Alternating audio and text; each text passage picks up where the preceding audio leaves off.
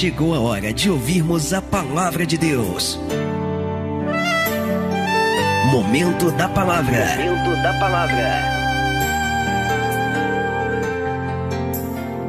Números capítulo 14, versículo 23, diz assim a palavra: Não verão a terra de que a seus pais jurei, e nenhum daqueles que me provocaram haverá.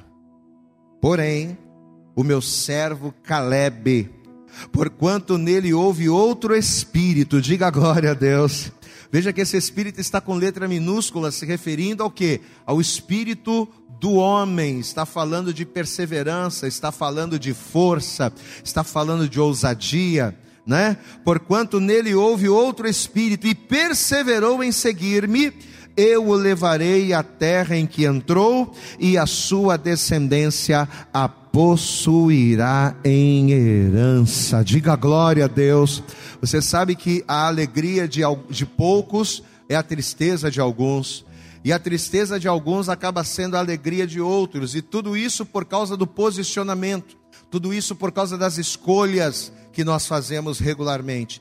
E isso aqui vai ser um contraste.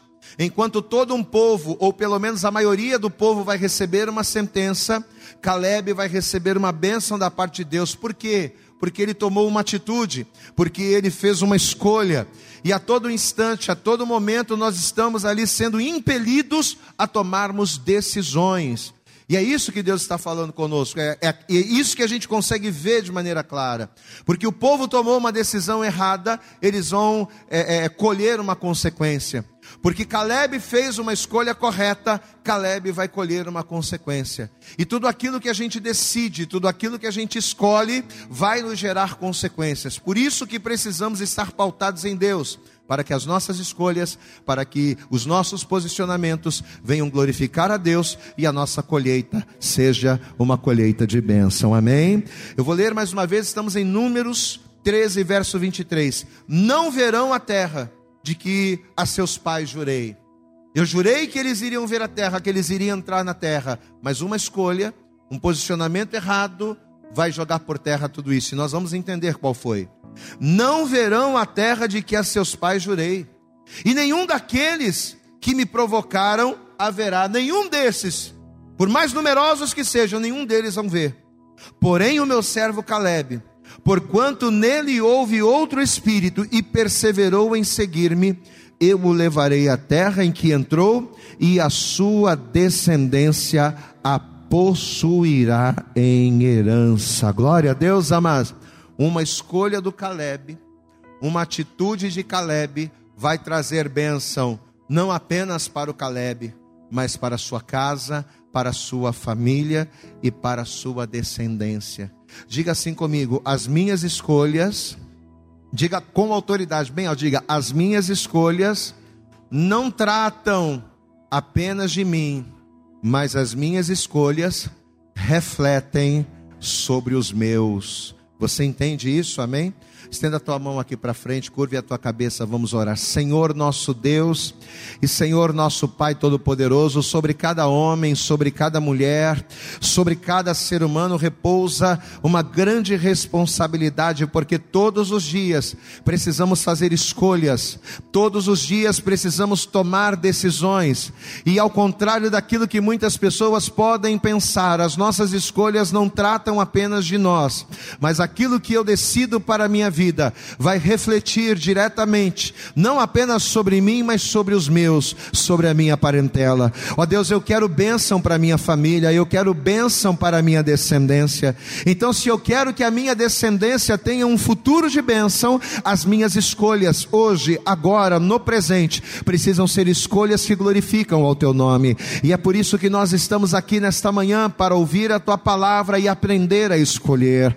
É por isso que precisamos ouvir a tua palavra palavra para sermos ensinados por ela e aprendermos a nos posicionar. Então, em nome de Jesus, fala, Deus, com cada um de nós neste lugar. Fala com cada pessoa que está aqui. Jogue por terra a partir desse momento todo impedimento, barreira, obstáculo que tentar se opor a esta palavra. Que os nossos ouvidos estejam preparados para ouvir, o nosso coração para receber e a nossa mente para entender e praticar, colocar em prática aquilo que vamos ouvir. Fale conosco nesta hora, é o que te pedimos e com fé te agradecemos, em nome de Jesus. Você pode dizer amém, Jesus, você pode dar glória a Deus. Vamos aplaudir bem forte a Jesus. Se você crê nesta palavra e crê que Deus vai te dar direção, aplauda bem forte a Ele, diga glória a Deus, aleluias, amém.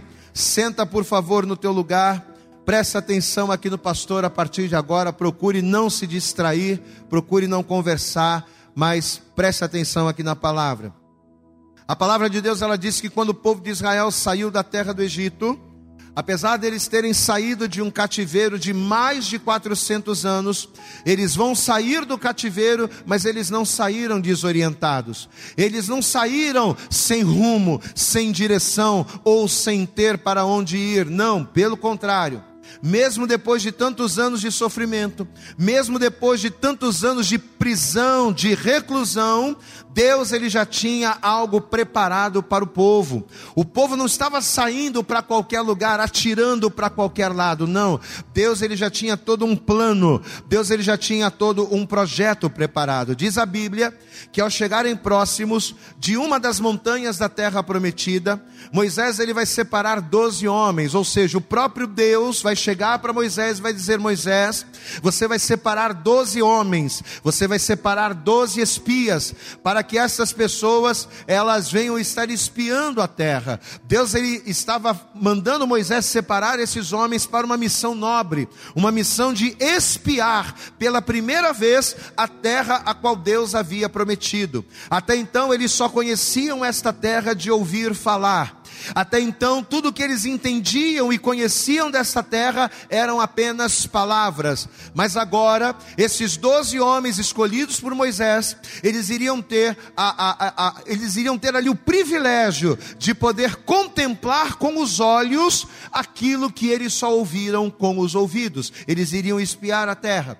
Só que uma coisa interessante é que essas pessoas, estes espias escolhidos para realizarem esse trabalho, não seriam pessoas comuns, não seriam pessoas qualquer ali do meio do povo, não. Na verdade, seriam os maiorais. Deus ele vai mandar Moisés escolher os príncipes de cada tribo para que esses homens, para que esses príncipes fizessem esse trabalho. E dentre estas pessoas escolhidas, privilegiadas para contemplarem a promessa de Deus, para contemplarem a terra. Dentre eles estava Josué, né? Que era um tremendo homem de Deus e que mais à frente iria substituir Moisés na frente do povo, e também vai estar o tal do Caleb, que é o personagem, que é a pessoa da qual o Senhor ele vai falar conosco nessa manhã.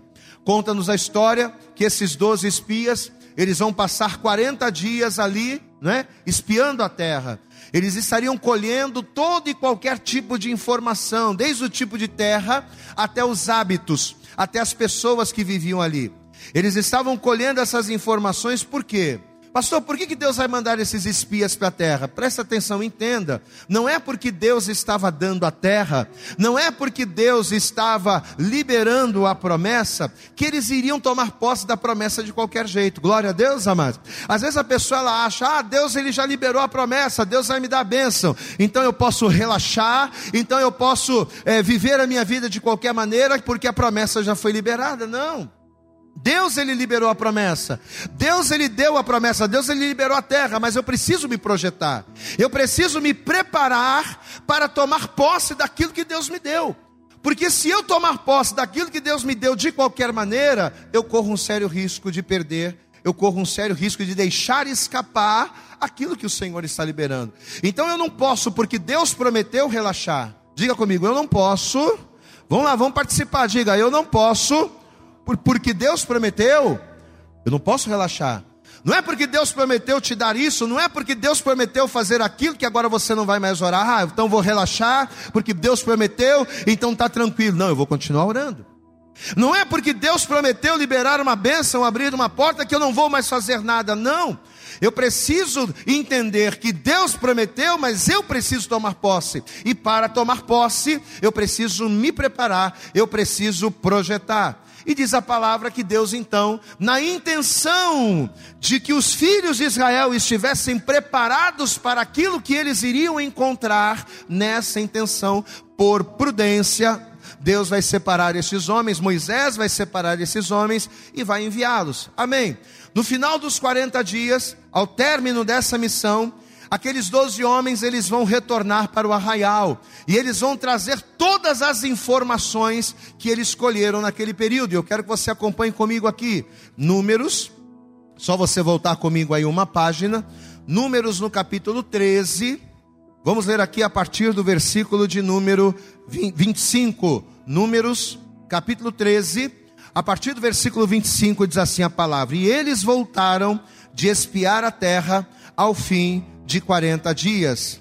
E caminharam e vieram a Moisés e a Arão e a toda a congregação dos filhos de Israel, no deserto de Parã, em Cádiz, e deram-lhes notícias a eles e a toda a congregação e mostraram-lhes o fruto da terra, ou seja, como o fruto que verdadeiramente, como a, assim como Deus havia dito, o fruto era bom, a terra era boa, a terra era fértil, os frutos eram grandes.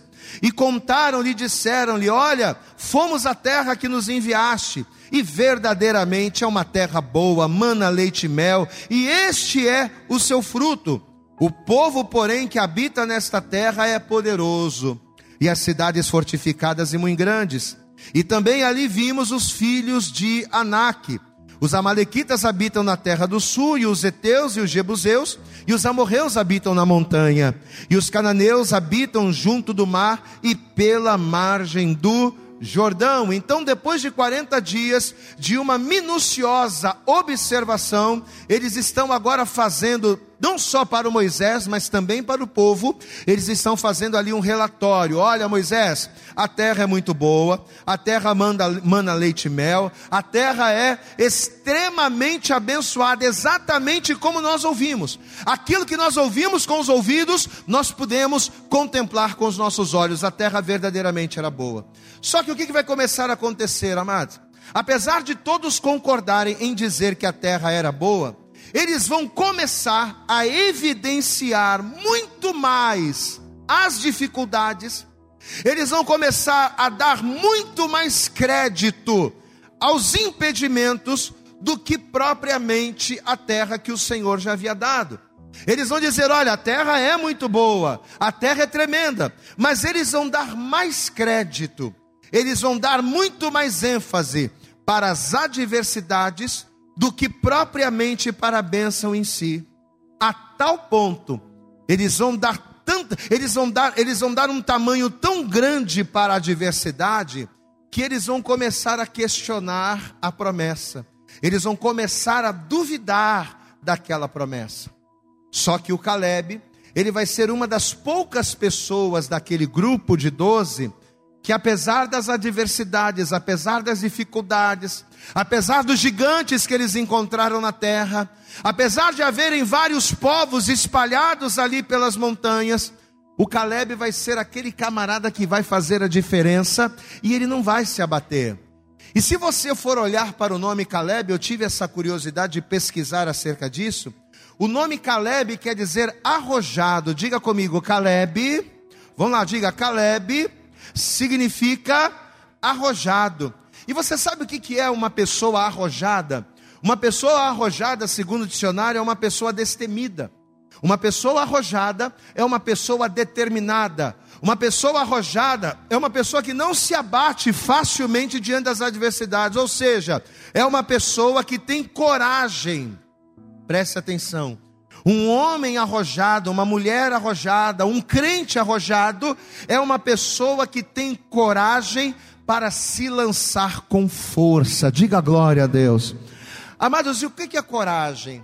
Às vezes as pessoas elas acabam confundindo essa questão de coragem. Entenda uma coisa, coragem não é ausência de medo. Quando se fala de uma pessoa corajosa, não significa que a pessoa nunca tem medo. Não, coragem não é ausência de medo, coragem é excesso de confiança. Você pode dar glória a Deus aí? Diga assim comigo: coragem. Vamos repetir, vamos participar. Diga: coragem não é ausência de medo, mas é excesso de confiança. É você confiar tanto no resultado positivo. É você acreditar tanto que aquilo que você está fazendo vai acontecer. É você ter tanta convicção daquilo que você está fazendo, a ponto da tua confiança sufocar o medo. Isso é ter coragem. Não é que você não vai ter medo, né? O guerreiro que vai para a batalha e que é chamado de corajoso, não é aquele que nunca tem medo, não. O, o, o guerreiro corajoso, ele vai para a batalha com medo. Só que ele tem tanta confiança no propósito pelo qual ele está lutando, ele tem tanta confiança naquilo que ele está fazendo e no resultado que ele crê que vai obter, que o medo acaba ficando menor e a confiança acaba sobrepondo, de maneira que ele não deixa de fazer o que é necessário para alcançar o resultado. Esse é o Caleb. O Caleb era um homem que, de fato, fazendo jus ao seu nome, o Caleb era um camarada que se lançava com força. O Caleb era um camarada que metia as caras e dizia: Não, Deus, eu vou lá, eu vou fazer. Deus prometeu, eu vou lá, eu vou acreditar. Não que ele não tivesse medo, não, ele tinha medo. De repente você está lutando e do nada vem um golpe de espada que você não vê, te fere e te mata. De repente você está ali no meio da batalha e uma flecha vem do nada, te acerta, você cai e morre. Então haviam riscos. O perigo é real. Só que a questão é que ele tinha um excesso de confiança em Deus tão grande que não lhe permitia ser imobilizado pelo medo. Meu irmão, olha o que a palavra está falando comigo com você. Às vezes Deus ele tem falado na palavra, Deus ele tem trazido promessas. Deus ele tem dito: "Eu sou contigo nesta peleja". Diga glória a Deus. Quantas e quantas vezes, quantas e quantas palavras Deus já não liberou sobre o teu coração dizendo a mesma coisa: "Eu vou te dar vitória, eu vou te fazer vencer, eu vou te levantar, eu vou ser contigo". Só que o problema é que a gente recebe essa palavra num primeiro momento a gente crê. Só que com o passar do tempo, a gente vai deixando o medo tomar conta a gente não vai sendo corajoso. O que é ser corajoso? Não é não ter medo.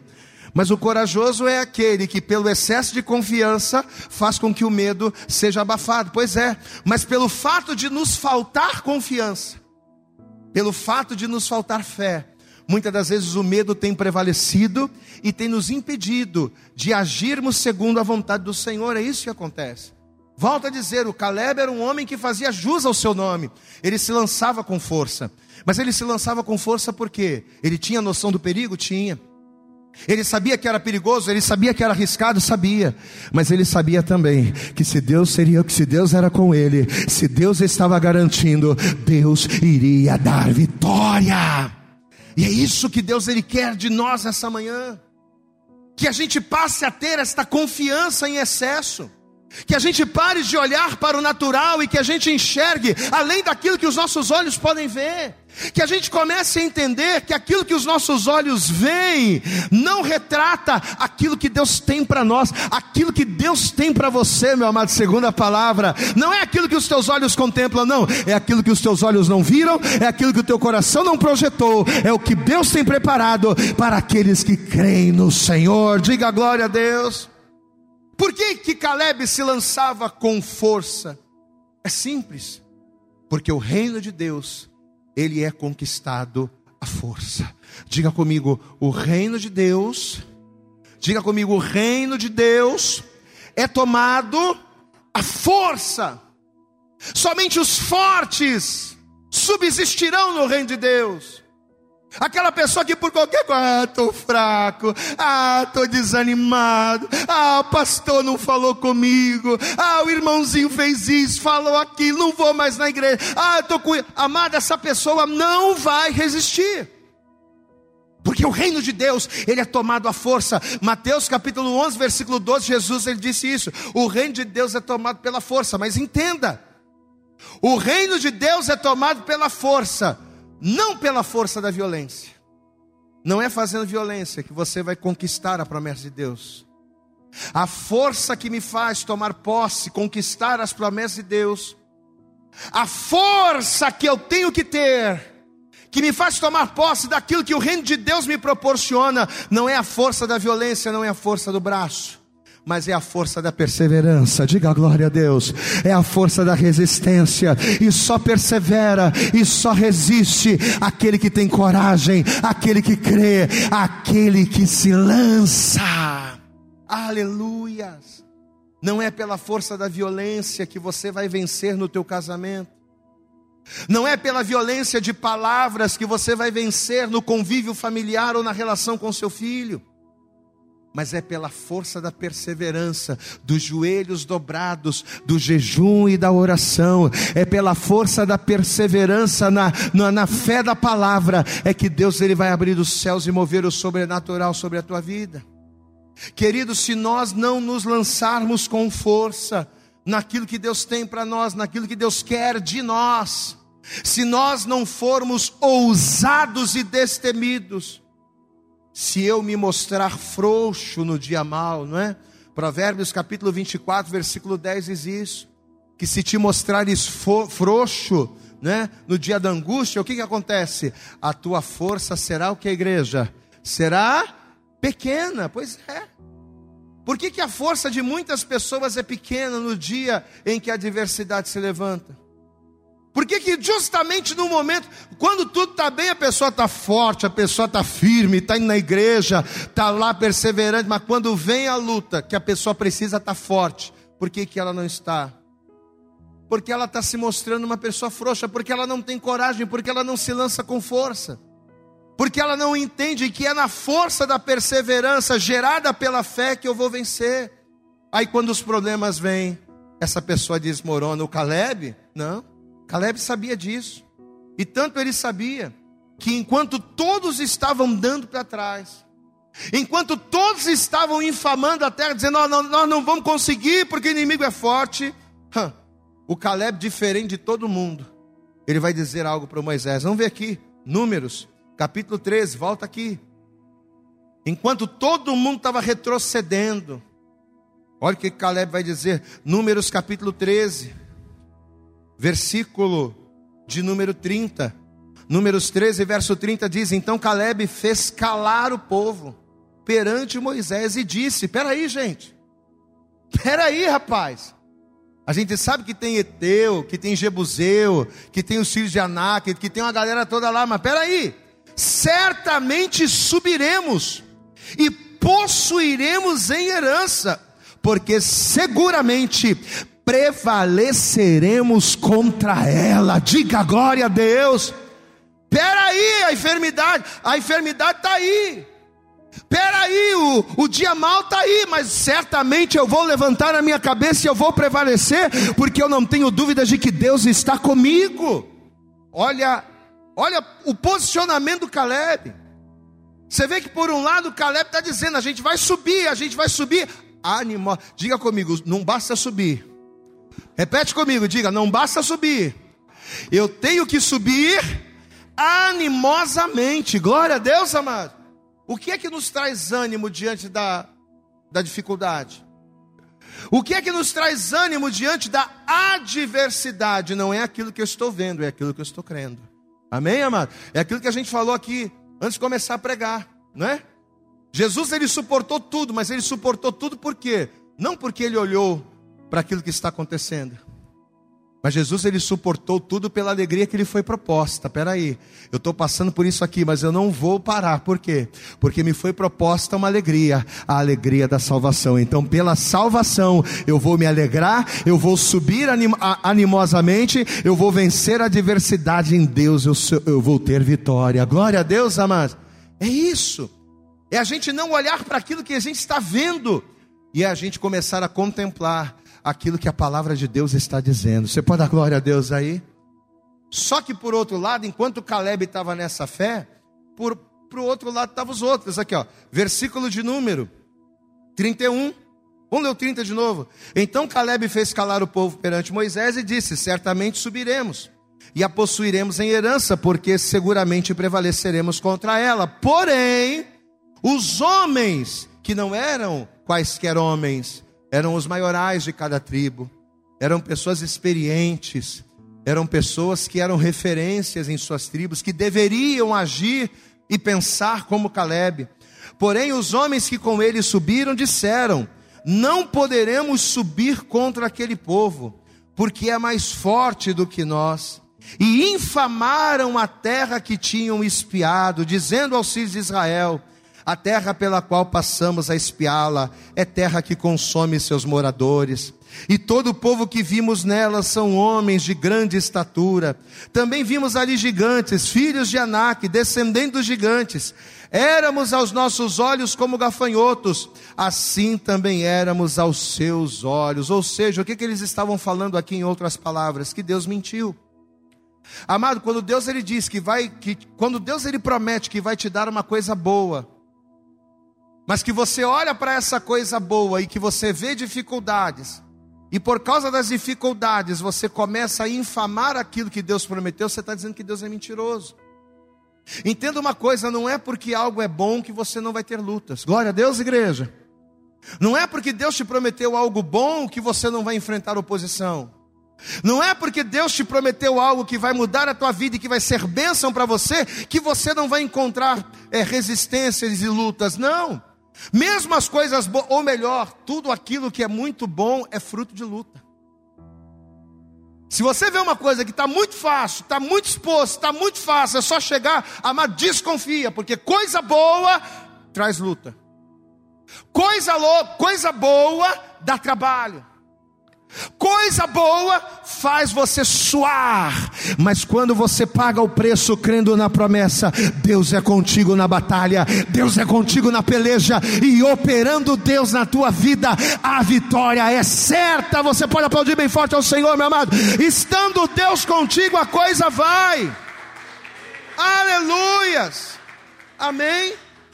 Os homens começaram a infamar a terra que Deus havia dito que era boa, os homens agora estavam dizendo: não, essa terra é terra que consome os homens, é terra que acaba com todo mundo. Não dá, Moisés não dá. E o que que isso nos mostra? Isso só nos mostra que apesar de todos serem Israel, porque a gente não está falando aqui de metade dos espias de Israel e metade dos espias de outro povo, não. Os doze espias eram do mesmo povo, eram da mesma tribo, mas apesar de todos serem Israel, nem todos conseguiam agir da mesma forma. Apesar de todos serem Israel, nem todos se lançavam com a mesma força, nem todos tinham a mesma visão. Amado, e quando não há esse alinhamento, você pode dar glória a Deus aí? Você entende por que, que no ano de 2023 a palavra de ordem da parte de Deus para nós é alinhamento? É por isso. Porque quando não há esse alinhamento, quando não há esse, esse despojamento de todos, a gente sofre. Quando não há alinhamento, o que vem é sofrimento. Quando não há alinhamento, o que vem é fraqueza. Você vê que por eles não estarem alinhados à mesma palavra, por eles não estarem alinhados à mesma visão, por eles não terem todos a mesma direção, o que, que estava acontecendo? Agora todo o corpo está tá sofrendo, está dividido. Porque uma parte está dizendo, nós vamos conseguir porque Deus é conosco. Outra parte está dizendo, ah, não vai dar não, a coisa não vai. E casa dividida, reino dividido, Jesus disse o que? Não subsiste. E isso pode ser dentro de uma igreja, isso pode ser dentro de um trabalho, isso pode ser dentro de uma casa. Quando o marido puxa para um lado e a esposa puxa do outro. Quando, né, quando o pai puxa para um lado, a mulher, o, a mãe puxa para o outro. Não há, não, não tem como, tem que haver alinhamento. Você pode dar glória a Deus aí, meu irmão? Enquanto Josué e o Caleb puxavam para um lado, os outros dez estavam puxando para outro lado, e justamente por causa desta falta de unidade, Justamente por causa deste desalinho, o que que o desalinho vai trazer? O desalinho vai trazer retrocesso. Amém? Por não haver unidade, por não haver alinhamento, pelo fato de um estar tá puxando para um lado e outro tá puxando para o outro, o que, que vai acontecer? Eles vão pensar em retroceder. Capítulo 14, está aqui, ó. É fato capítulo 14, versículo 4. Diz aqui, ó. Ou melhor, vamos ler a partir do versículo 3. Capítulo 14 de Josué, versículo 3. E por que o Senhor nos traz a esta terra? Para cairmos a espada e para que nossas mulheres e nossas crianças sejam por presa? Foi para isso que Deus tirou o povo da terra do Egito? Sim ou não, igreja? Sim ou não, igreja? Foi para levar o povo para o deserto, para matar de fome, para as mulheres morrerem? Foi para isso que Deus tirou? Não. Mas por que, que eles estão ousando em fazer uma pergunta estúpida como essa? Porque não há acordo, não há alinhamento. Olha aqui, ó. E por que o Senhor nos traz a esta terra? Para cairmos a espada? E para que nossas mulheres e nossas crianças sejam por presa? Não nos seria melhor voltarmos ao Egito? Olha o que eles estão cogitando. Eles estão cogitando retroceder. Ah, estou achando melhor a gente voltar para onde estava, viu?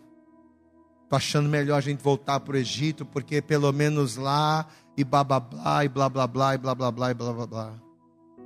Amado, quando a gente, quando nós, por medo, quando nós não nos alinhamos ao propósito de Deus, quando nós não usamos de força, de coragem, para vencer as adversidades em prol do propósito, quando a gente não faz isso, a tendência é a nossa insegurança nos levar a voltar para onde sairmos. Essa é. A gente pensa, Ih, não, peraí. Deus me, eu sei que foi Deus que me tirou daqui. Eu sei que foi Deus que me trouxe para cá. Eu sei que foi Deus que me colocou nessa posição. Mas a pessoa está com medo pessoa não é forte, não é corajosa, não está alinhada com Deus, está totalmente. Aí o que a pessoa pensa? Insegura! Ela já pensa naquilo que supostamente pode trazer mais segurança. Vou voltar para onde, onde eu estava. Ou seja, retrocesso. Olha o que acontece na vida da pessoa que não é arrojada. Olha o pensamento da pessoa que não se lança com força. Ah, você quer saber de negócio? já que o inimigo é forte, já que os homens são gigantes, já que nós, aos olhos deles, somos como gafanhoto, vamos voltar para o Egito, mas voltar para o Egito é voltar a ser escravo. Amado, voltar para o Egito não é, não está fora de cogitação, diga glória a Deus. Voltar para o Egito é improvável, aquilo que a gente louvou aqui. Os barcos já foram afundados, as carroças já foram queimadas, não tem para onde voltar, você já tem a marca sobre a tua vida, diga glória a Deus. É fora de cogitação, mas a pessoa que não está alinhada na palavra, a pessoa que não se lança com força, a pessoa que vive em dúvida, que é instável na sua fé, ela cogita esse tipo de coisa. Meu irmão, talvez você está aqui hoje, e só de você ouvir essa palavra, Talvez você já está conseguindo identificar o teu problema, pastor. Eu sou essa pessoa que até vem na igreja, mas quando a luta vem, eu não sou aquele crente arrojado. Eu não sou aquela pessoa que se lança com força. Eu faço a obra, mas eu só vou lá, né? Faço aquela média, mas eu não sou aquela pessoa que ora, que busca, que jejua, que sobe, que sobe na presença de Deus, que clama, que tem uma vida de oração. Pois é. Pelo fato de você não ter essas características, por você não ter uma fé, por você não ter uma fé alicerçada, talvez você está assim, ó, perdido, sem saber o que fazer, pensando em retroceder, pensando em voltar. Pelo fato de muitas das vezes nós não estarmos alinhados com a vontade, com o propósito de Deus, a nossa falta de alinhamento tem trazido desânimo, tem gerado recaídas. Por que, que muitas pessoas acabam caindo? Recaindo, né? Caindo, sabe aqueles problemas antigos? Problemas antigos que se levantam de novo, coisa que você já tinha vencido há tantos anos atrás, voltando. Inimigos que você já tinha vencido há tantos anos atrás estão se levantando contra a tua vida de novo, por quê? Isso é falta de alinhamento. Isso é falta de perceber, isso é falta de você se lançar com força. Só que nessa manhã Deus está dizendo: seja arrojado como Caleb, seja valente como Caleb, tenha coragem, porque não é na tua força nem na tua espada, mas é comigo. Eu vou estar contigo, e se eu estou contigo, a vitória é garantida em nome de Jesus. Aplauda bem forte ao Senhor. Tenha coragem, o Senhor está contigo. Aleluias! Por causa do desânimo de poucos, pela falta de fé deles, todo o povo agora estava querendo retroceder, estavam querendo voltar para o Egito. Quando Moisés ouve aquilo, ele fica decepcionado, porque Moisés era um homem de visão. Você acha que Moisés não teve medo quando Deus falou com ele na sarça ardente? Claro que falou.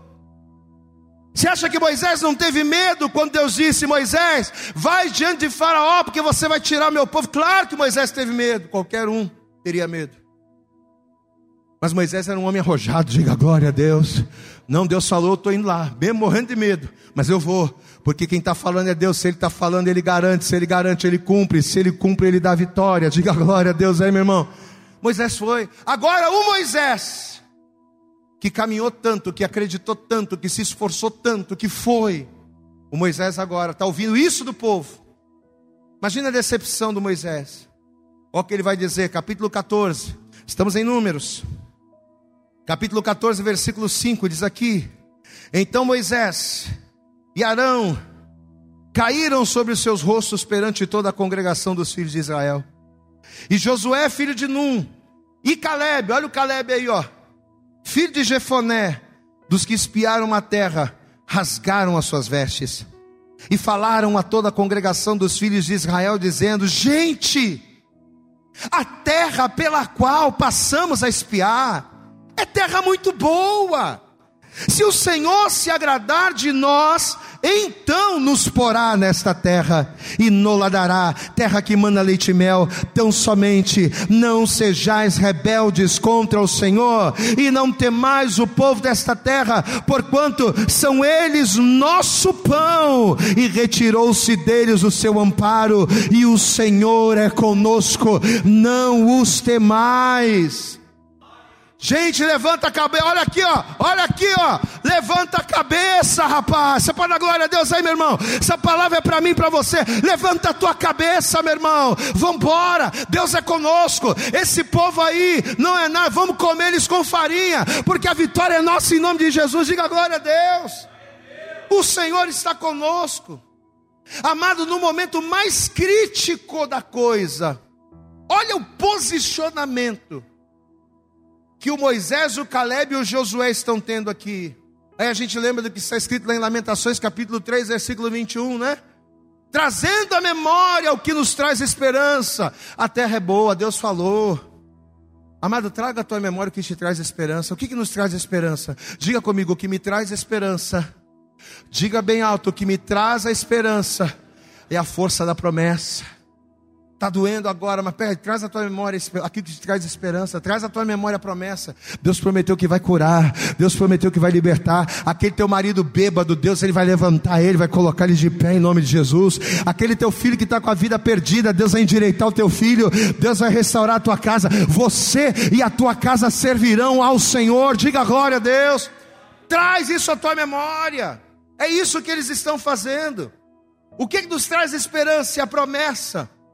Só que apesar deles tentarem, com todo o despojamento e ousadia, ministrar o povo, porque tem gente que você fala, fala, fala, fala, levanta a tua cabeça, levanta a tua.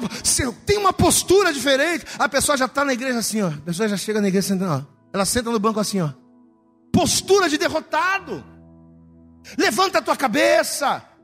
Vamos lá. Sangue nos olhos. Você pode dar glória a Deus à igreja faca no dente, dá glória a Deus aí, meu irmão. É assim que tem que ser. Mas tem gente que você fala, fala, fala e não adianta o que vai acontecer aqui. Eles vão falar, eles vão dizer, eles vão animar, só que, apesar deles tentarem, olha o que o povo vai dizer, versículo 10. Estamos em Números 14, versículo de número 10. Diz assim: Mas toda a congregação disse que os apedrejassem. Você está falando o que? Para a gente ir lá enfrentar o gigante? Não. Vão apedrejar vocês, vocês estão loucos, vocês estão malucos, vão apedrejar. Mas toda a congregação disse que os apedrejassem. Porém, a glória do Senhor apareceu na tenda da congregação a todos os filhos de Israel. E disse o Senhor a Moisés: Até quando me provocará esse povo? Deus estava indignado com isso. Amado, Deus fica indignado de ver crente dentro da igreja, ouvindo a palavra todo dia, sabendo o que tem que fazer e duvidando. Deus fica indignado. Camarada ouve a palavra todo dia, camarada tem a direção, Deus está falando, Deus está desenhando com um ó com um copo. E mesmo assim a pessoa está tá duvidando. Olha o que Deus está falando com Moisés: Até quando me provocará este povo? E até quando não crerá em mim? Apesar de todos os sinais que eu fiz no meio deles. Até quando esse povo vai estar? Eu já não fiz sinal suficiente. Eu já não provei várias vezes que eu sou Deus na sua vida. E até quando esse povo vai me provocar a ira? Aí o versículo 22, Deus vai dar sentença. Versículo 22. E todos os homens que vieram a mim, e todos os homens que viram, e que todos os homens que viram a minha glória, e os meus sinais, que fiz no Egito e no deserto, e me tentaram estas dez vezes, e não obedeceram a minha voz, todos eles não verão, versículo 23, e aqui o texto que a gente leu, não verão a terra de que a seus pais jurei, e nenhum daqueles que me provocaram haverá. Glória a Deus, amados.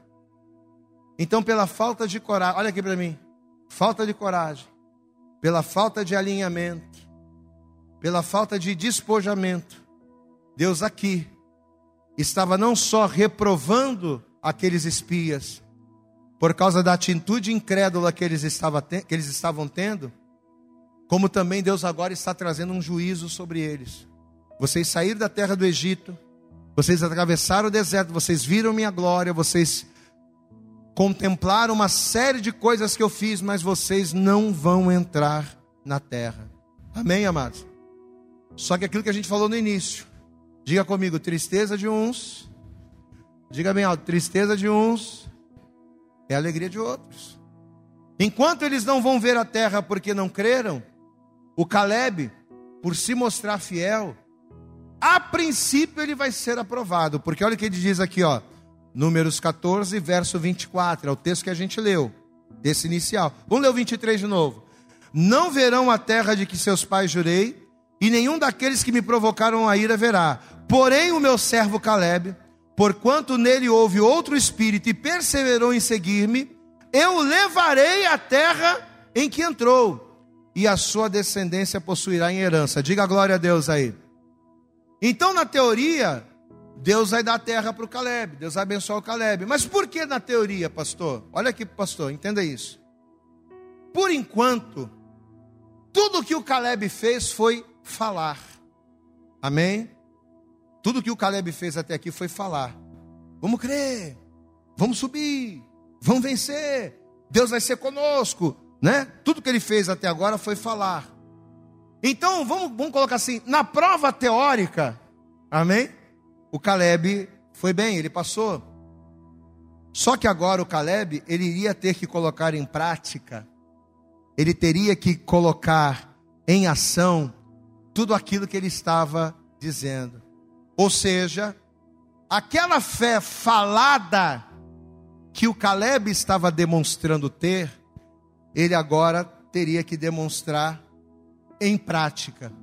Não só vencendo os gigantes, não só combatendo na espada, mas ele teria que vencer principalmente diante do maior adversário do ser humano. Você sabe qual é o maior adversário do ser humano? O maior adversário do homem é o tempo. Diga comigo, o maior adversário do ser humano é o tempo. E por que o tempo, pastor? Quando Deus fez essa promessa aqui de Números 14, 24, Quando Deus ele fez essa promessa para o Caleb, Caleb tinha 40 anos. Glória a Deus, amado. Quarentão ele. 40 anos. Só que agora, porque o povo foi incrédulo, o que, que Deus disse lá? Que nenhum daquela geração entraria na terra. Então, para que o Caleb pudesse tomar posse da promessa que Deus estava dando, o que, que seria necessário? O Caleb teria que esperar toda aquela geração morrer, para que depois daquela geração morrer, aí sim ele pudesse tomar posse da promessa. Quando ele recebeu a promessa, ele tinha 40 anos. Você sabe quantos anos demorou para que toda aquela geração morresse, a fim de que o Caleb pudesse tomar posse da promessa? Você sabe quanto tempo o Caleb teve que esperar?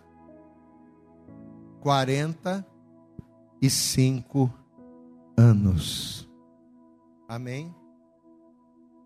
A maior batalha do ser humano é a espera. O maior adversário do homem é o tempo. Deus já sabia que lutar para o Caleb, lutar para ele, não era problema. Enfrentar gigantes, sair na mão com os filhos de Anak, para o Caleb era moleza. Agora, esperar o tempo de Deus, mantendo a mesma fé, diga glória a Deus, porque passar, o tempo vai passar, querendo você ou não. Querendo você ou não, o tempo vai passar. Agora, esperar o tempo passar e manter a mesma fé, esperar o tempo de Deus e continuar sendo arrojado, e continuar sendo ousado, e continuar na mesma pisada, isso sim seria a maior prova que o Caleb iria enfrentar. Diga comigo, o maior adversário do ser humano é o tempo. Quantos crentes que são vencidos não pelo problema, não pela luta ou pela ameaça, mas são vencidos porque não esperam o tempo de Deus. Se você for lá fora e você fizer uma enquete, uma enquete com a maioria dos desviados, você vai ver que a grande maioria das pessoas que hoje estão desviadas da presença de Deus estão desviadas por quê? Porque não quiseram esperar o tempo de Deus para as coisas acontecerem. E aí, na inquietação, na insatisfação, na ansiedade, acabaram querendo agir por conta própria, para abreviar aquilo que não pode ser abreviado. É aquilo que a gente sempre fala aqui, né? Se eu tirar uma goiaba do pé antes do tempo, eu vou mordê-la e vai ser um gosto ruim. Por quê? Porque ela vai estar verde. Os meus dentes vão. Você já, já, você já mordeu uma goiaba verde? Teu dente fica embotado, né? É uma sensação horrível. Por quê? Porque ela está fora do tempo, está verde. E se você comer uma goiaba madura, você come o risco de, junto com a goiaba, comer com bicho. Porque se você abre assim, passou do tempo, está madura demais, ela fica bichada. Se você come antes do tempo, teu dente embota. Se você come depois do tempo, você come bichada. Por quê? Porque você tem que comer no tempo certo. Diga glória a Deus. E muitas e muitas pessoas hoje foram vencidas não por Satanás, não pelo vício, não por isso ou por aquilo, mas foram vencidas pelo tempo. Tem pessoas que estão dentro da igreja, dentro da igreja, mas que estão sendo vencidas na sua fé, que estão cansadas. E estão cansadas por quê? Porque estão vencidas, foram vencidas pelo inimigo chamado tempo. Pastor, não aguento mais esperar. A pessoa, está agindo, a pessoa já não ora mais.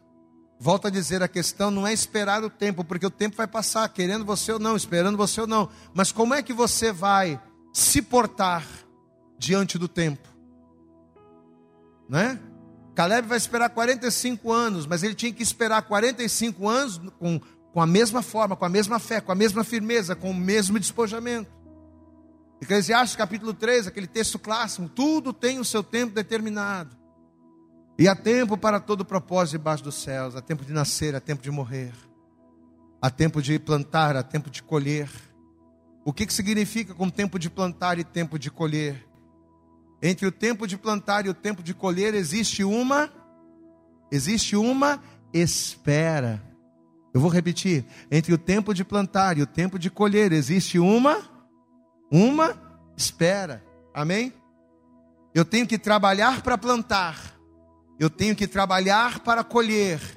Mas entre o trabalho de plantar e o trabalho de colher, existe um tempo de não se fazer nada, existe um tempo de se esperar. Mas esperar como? De qualquer maneira? Não. Esperar apreensivo, olhando todos os dias. Ah lá, hoje está verde, hoje saiu a flor, hoje arrebentou a folha, hoje saiu a flor, hoje saiu o fruto, mas estou esperando. O fruto está começando a tomar forma, mas eu estou esperando. O fruto está começando a amadurecer, eu estou esperando. O fruto está começando a ficar amarelinho, está chegando. O fruto está maduro, eu já estou aqui pronto para arrancar o fruto e tomar posse da promessa. Você pode aplaudir bem forte ao Senhor, meu amado. É esperar ansiosamente, despojadamente o tempo da promessa. Amém? 45 anos vão se passar. Toda aquela geração vai morrer. E Deus vai cumprir a promessa no Caleb. Glória a Deus, amado. Mas o mais legal de tudo não é Deus cumprir a promessa para o Caleb. O mais legal de tudo é que 45 anos depois, 45 anos mais velho, 45 anos, né, mais desgastado pelo tempo, Caleb vai estar da mesma forma. Glória a Deus, igreja. Volta comigo para a gente finalizar Josué. Abre lá. Josué capítulo 14. Essa aqui é para a gente fechar. Josué capítulo 14. Versículo de número 5. Está aqui, ó. Josué 14, verso 5 diz assim: Como o Senhor ordenara a Moisés, assim fizeram os filhos de Israel e repartiram a terra. Então os filhos de Judá chegaram a Josué em Gilgal e Caleb, diga glória a Deus aí, irmão. E Caleb, filho de Jefoné, o que Eliseu lhe disse. Olha o que ele vai dizer. Tu sabes o que o Senhor falou a Moisés, homem de Deus em Cades Barneia, por causa de mim e de ti. 40 anos tinha eu, quando Moisés, servo do Senhor, me enviou de Cades Barneia a espiar a terra. E eu lhe trouxe resposta, como sentia no meu coração. Eu falei o que eu vi, eu falei o que eu pensava, eu falei o que eu acreditava. Mas meus irmãos que subiram comigo fizeram derreter o coração do povo. Eu, porém, perseverei em seguir ao meu Senhor. Então Moisés, naquele dia, jurou, dizendo: Certamente a terra que pisou teu pé será tua e de teus filhos em herança perpétua, pois perseveraste em seguir o Senhor meu Deus. E agora, Eis que o Senhor me conservou em vida, como disse, 45 anos são passados desde que o Senhor falou esta palavra a Moisés, andando Israel ainda no deserto, e agora, eis que hoje tenho 85 anos e ainda hoje estou tão forte como no dia em que Moisés me enviou. Qual era a minha força então? Tal é agora a minha força, tanto para a guerra como para sair e entrar. Aplauda bem forte ao Senhor. 45 anos se passaram, mas eu sou o mesmo, na mesma força, na mesma fé, no mesmo vigor. Diga glória a Deus. 85 anos hoje eu tenho, 45 anos se passaram, mas o mesmo homem arrojado, o mesmo homem firme, o mesmo homem fiel, eu continuo a ser. Meu amado, e nesta manhã é esta palavra que Deus ele quer trazer ao teu coração. Se você está aqui, e eu tenho certeza de que você está aqui porque você também tem enfrentado batalhas. Quem aqui tem enfrentado as suas batalhas? Levante a mão aí, diga glória a Deus. Você tem enfrentado as tuas batalhas na tua casa, com a tua família, você tem enfrentado as tuas batalhas na tua vida profissional, na tua vida financeira, na tua saúde. Eu não tenho dúvidas de que você tem enfrentado batalhas, mas como é que você tem as enfrentado? Enfrentar batalha, querendo ou não, a gente vai enfrentar. A questão não é enfrentar, a questão não é passar, a questão é como estamos passando, como estamos enfrentando. Estamos sendo homens e mulheres passivos achando que com o tempo as coisas melhoram. Ah, vamos dar um tempo, de repente, vamos passar um pouco, de repente com o tempo a coisa melhora. É assim, não. Tem que ir para cima, meu irmão. Diga glória a Deus. Vira para essa pessoa que está do lado, diga para tem que ir para cima, meu irmão. Tem que partir para dentro. Diga glória a Deus aí. E principalmente, e principalmente, ir para cima, partir para dentro, mas não de qualquer maneira. Ir para cima, partir para dentro, debaixo de uma promessa. E qual é a promessa? De que esteja você aonde estiver, esteja você como você estiver, vá você para onde for, eu, o Senhor, serei contigo. Você entende esta palavra e recebe esta palavra sobre a sua vida? Você crê que Deus está falando com você através dela? Amém? Eu quero orar por você. E eu quero orar para que nesta manhã Deus ele venha te dar isso. Eu volto a dizer, às vezes a gente, você pode até pensar assim, pô, o pastor não gosta de orar para a bênção, né? O pastor não gosta de orar para Deus curar. Não, mas não é isso. Não é que eu não gosto de orar para Deus abrir a porta, que eu não gosto de orar para curar. Eu adoro abençoar as pessoas.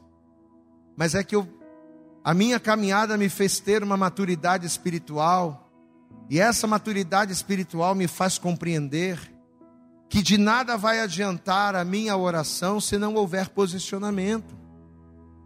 De nada vai adiantar a oração na vida de uma pessoa que não tem o seu entendimento renovado pela palavra. É aquele texto que a gente sempre fala. A boa, perfeita e agradável vontade de Deus, ela se cumpre na vida daquele que renova o seu entendimento pela palavra. Amém, amados? Então, enquanto o meu entendimento não for renovado pela palavra, de tal maneira que gere em mim uma postura diferente, amados, eu posso orar por você o quanto for. Você pode chamar o camarada que mais faz milagre no Brasil. Você chama lá o R.R. Soares, você chama lá o boiadeiro, né? Que eles fazem lá aquelas correntes. Vai orar por você, não vai acontecer nada. Sabe por quê? Porque a oração é um complemento do posicionamento. Diga comigo, a oração é um complemento do posicionamento. Você ouviu a palavra, teu entendimento foi renovado, você se posicionou diferente, meu irmão, você vai orar e a coisa vai acontecer. Glória a Deus. Agora você ouve a palavra, você não renovou teu entendimento, você não mudou a tua postura, você não fez o que Deus mandou. Você vai orar, vai acontecer? Não vai. Não vai. Pode até melhorar um pouquinho, mas depois volta. Pode até parecer que a coisa está melhorando, mas daqui a pouquinho desmorona. Por quê? Porque o que muda é o posicionamento. Eu vou orar. Para que mais do que você ouvir esta palavra, para que esta palavra se transforme em raiz, em verdade na sua vida. Vamos nos colocar de pé. E assim que você se colocar de pé, eu queria pedir a você, vamos dar para Jesus a nossa melhor salva de palmas. Isso. Mas eu quero que você faça o teu melhor e junto com as palmas das suas mãos, abra a tua boca, diga glória, glória a Deus também, glorifica a Deus por esta palavra que você recebeu. Amém, amado? Eu acredito que essa mensagem falou poderosamente com você. Mas se você acredita que ela pode ajudar também uma outra pessoa que você gosta, ama ou admira, mande para ela. Compartilhe o link ou convide essa pessoa para seguir o nosso podcast. E creia que fazendo isso, ainda que não seja você a ministrar, além de nos ajudar, você estará cumprindo o ID de Deus. Deus abençoe você e até o nosso próximo conteúdo.